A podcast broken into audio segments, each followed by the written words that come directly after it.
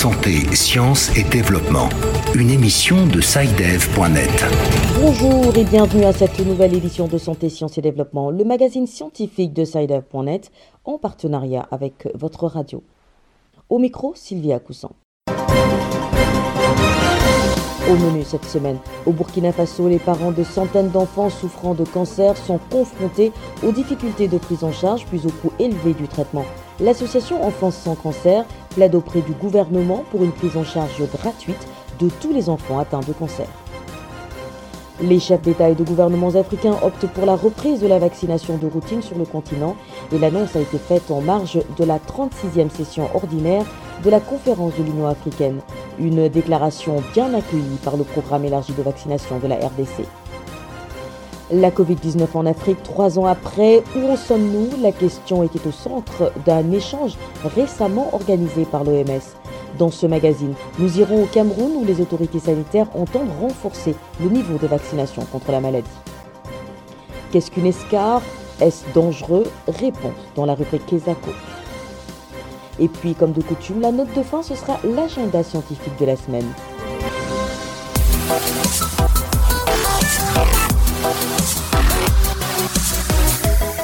Bienvenue à tous. Au Burkina Faso, des centaines d'enfants souffrent de cancer. Malheureusement, aux difficultés de prise en charge s'ajoute le coût élevé du traitement et des médicaments pour les parents. L'association Enfance sans cancer lance un cri de cœur au gouvernement afin de rendre la prise en charge gratuite pour tous les enfants atteints de cancer. Les précisions d'Abdelaziz Nabaloum à Ouagadougou. Hospitalisés dans divers centres de santé, les enfants malades du cancer souffrent le. Généralement issus de familles démunies, ils sont confrontés à plusieurs difficultés de prise en charge. Salam Ouedrago, président de l'association Enfance sans cancer. Les parents qui accompagnent les enfants, nous traversons toutes sortes de difficultés. Difficultés pour euh, assurer d'abord les ordonnances, euh, difficultés pour trouver les produits parce que les produits ne sont pas là. Mais même si vous arrivez à trouver certains produits dans certaines pharmacies, les produits sont nettement, excusez-moi du terme, sont vachement chers. Le traitement du cancer est très long et coûteux pour les parents. Malheureusement, les enfants malades ne sont pas pris en compte dans le programme de gratuité des soins des enfants de 0 à 5 ans. Le président de l'association Enfants sans cancer invite alors le gouvernement à corriger cette anomalie en rendant gratuit la prise en charge pour tous les enfants atteints de cancer. Salam Ouedrago. La gratuité qu'on donne au niveau des enfants, tous les enfants cancéreux ne, ne l'ont pas. Nous demandons une prise en charge totale, je dis bien totale, des enfants souffrant du cancer. Peu connu, le dépistage des cancers infantiles se fait souvent tardivement, surtout dans les zones où les spécialistes dans le domaine de la santé de l'enfant se font rares. Professeur Sonia Kabore, chef de service de l'unité d'oncologie au centre hospitalier universitaire pédiatrique Charles de Gaulle. Il faut savoir que le cancer chez l'enfant, on ne peut pas l'éviter. Parce que c'est des cancers qui atteignent des cellules embryonnaires, c'est-à-dire des cellules qui se développent dès la conception de l'enfant. Les cellules du cancer sont à l'intérieur de ces cellules-là. Donc il suffit d'un facteur favorisant pour que ce cancer-là se développe il peut ne pas survenir. Et quand il survient, il faut le dépister tôt, il faut le diagnostiquer tôt pour pouvoir le traiter tôt. Au Burkina Faso, les cancers les plus fréquents sont le lymphome ou cancer du sang, le cancer du rein, le rétinoblastome. Selon les statistiques du ministère de la Santé, en 2021, 800 enfants étaient atteints de cancer et ce nombre ne représentait que 15% du nombre réel d'enfants atteints de cancer. Abdel Aziz Nabaloum, Ouagadougou pour Santé, Sciences et Développement. Les chefs d'État et de gouvernements africains ont approuvé une déclaration visant à créer une dynamique pour la reprise de la vaccination de routine en Afrique. L'information a été rendue publique le 18 février dernier au terme d'une rencontre organisée en marge de la 36e session ordinaire de la conférence de l'Union africaine qui s'est tenue à Addis Abeba. Cette déclaration a été bien accueillie par le programme élargi de vaccination de la RDC. Les précisions de Bertrand Mayumbo à Kinshasa. Les perturbations causées par la pandémie de la Covid-19 n'ont pas facilité le programme de vaccination de routine dans la plupart des pays africains. Liliane Mundembe, infirmière au centre de vaccination de Manzengele à Kinshasa, évoque ce qui a été l'une des causes de la démotivation à faire vacciner les enfants par leurs parents. Pendant cette période-là, les mamans avaient peur. Ils pensaient que quand les enfants vont prendre les vaccins, les routines, on va mélanger encore les vaccins de Covid. C'est pour cela que les mamans fouillaient, ils avaient crainte. Les enfants ont de faibles immunités. Il faut les amener, prendre pour les protéger contre les maladies virales, les maladies bactériennes.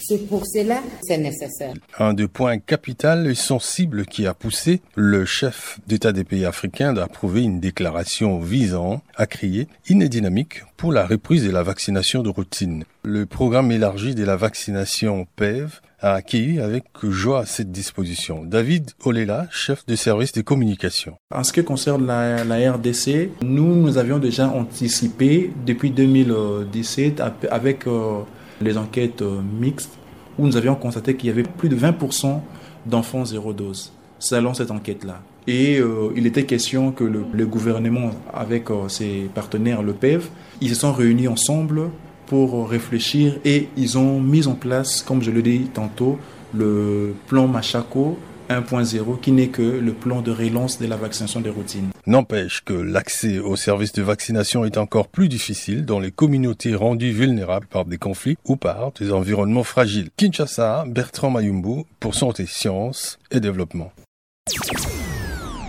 La Covid-19 en Afrique, trois ans après, où en sommes-nous?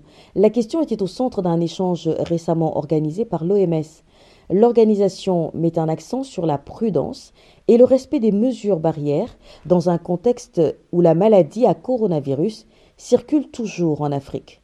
Au Cameroun, les autorités sanitaires se félicitent des résultats obtenus dans le cadre de la lutte contre cette maladie et entendent renforcer le niveau de vaccination contre la Covid-19. Les détails à suivre dans ce reportage de Mireille Siebge à Yaoundé.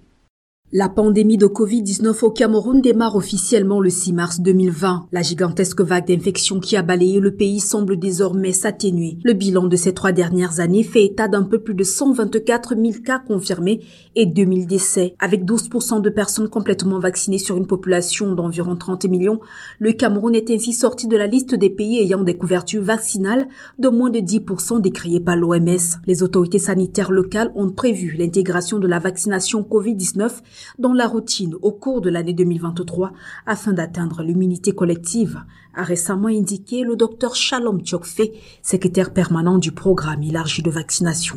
L'environnement de l'hésitation vaccinale a profondément changé.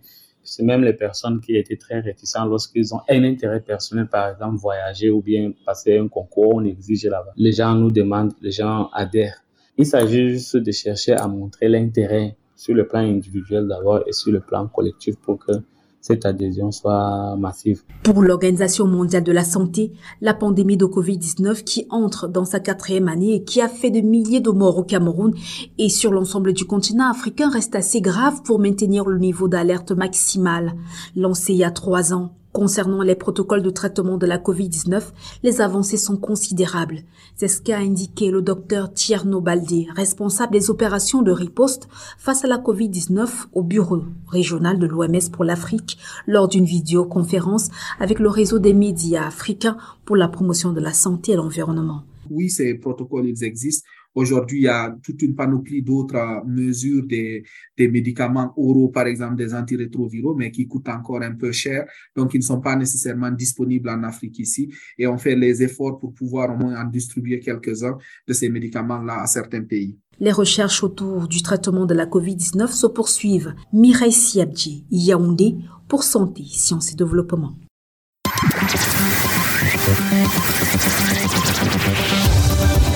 Quesago, qu'est-ce que c'est Vos questions à la rédaction, les réponses de nos experts.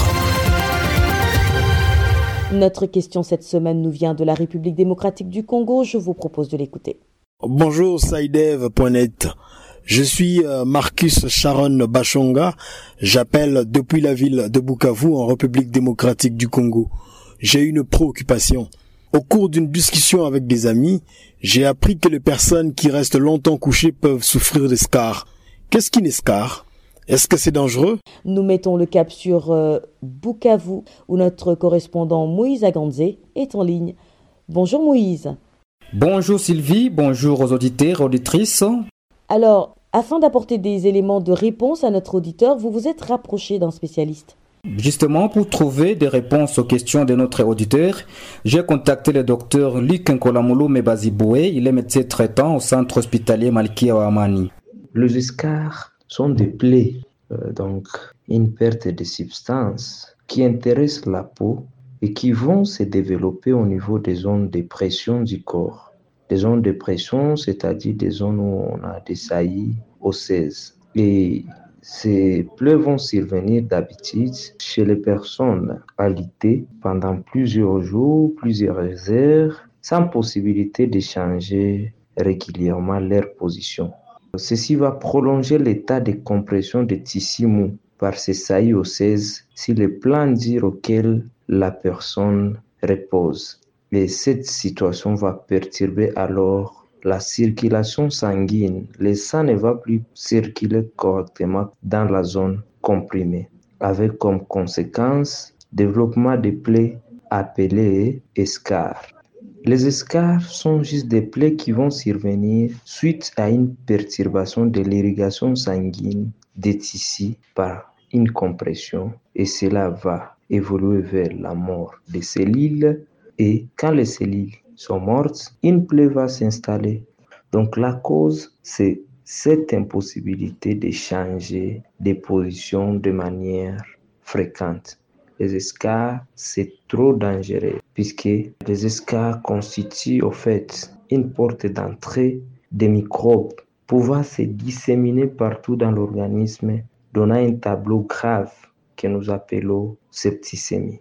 Nous devons noter que les escarres trop de temps pour arriver à la guérison, ce qui fait qu'on court le risque de surinfection. Cette surinfection peut donner des problèmes euh, locaux, mais si ces surinfections s'aggravent, les microbes qui sont passés par ces plaies peuvent aller jusqu'au sang et entraîner ce tableau grave appelé septicémie qui va entraîner beaucoup de désordres et qui peuvent évoluer vers la mort.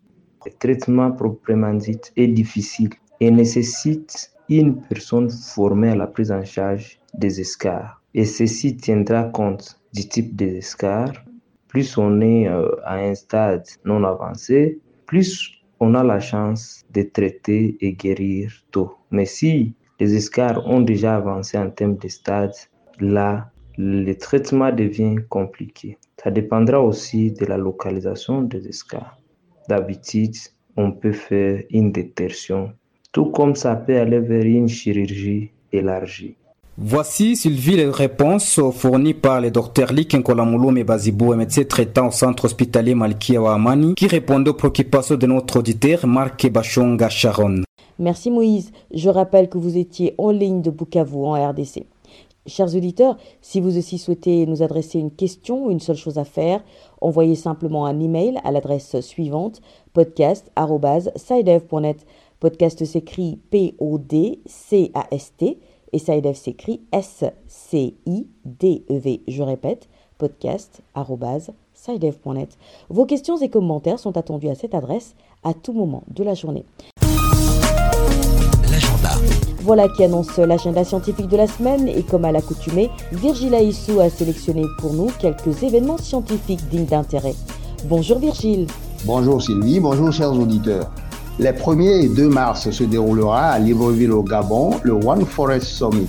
Pour les organisateurs, ce sommet permettra de promouvoir la solidarité entre les trois grands bassins forestiers à l'échelle mondiale la forêt amazonienne, le bassin du Congo et les forêts tropicales d'Asie du Sud-Est. En effet, en séquestrant globalement des centaines de millions de tonnes de CO2, ces trois bassins forestiers jouent un rôle essentiel dans la régulation du climat. Ensuite, les acteurs de la santé et du développement du monde entier se réuniront du 5 au 8 mars à Kigali au Rwanda. C'est pour la cinquième édition de la conférence internationale sur l'agenda de la santé en Afrique. Thème de la rencontre, des systèmes de santé résilients pour l'Afrique. Repenser l'avenir maintenant. Comme le laisse transparaître le thème, il s'agira de défier le statu quo et trouver des solutions pour construire des systèmes de santé résilients sur le continent. Et puis, notons que le 28 février, c'est la journée internationale des maladies rares. À ce jour, on dénombre 7000 maladies rares touchant, d'après les estimations, plus de 300 millions de personnes dans le monde. Voilà Sylvie, c'est tout pour cette semaine. Merci Virgile. Merci à vous aussi, mesdames et messieurs, d'avoir suivi cette édition du magazine Santé, Sciences et Développement qui s'achève ainsi. Rendez-vous la semaine prochaine pour une nouvelle émission, même heure, même fréquence. D'ici là, portez-vous bien. Cette émission est disponible en podcast sur le site sidev.net/fr. Cette émission a été réalisée sur financement du CRDI, le Centre de recherche pour le développement international, un organisme public canadien.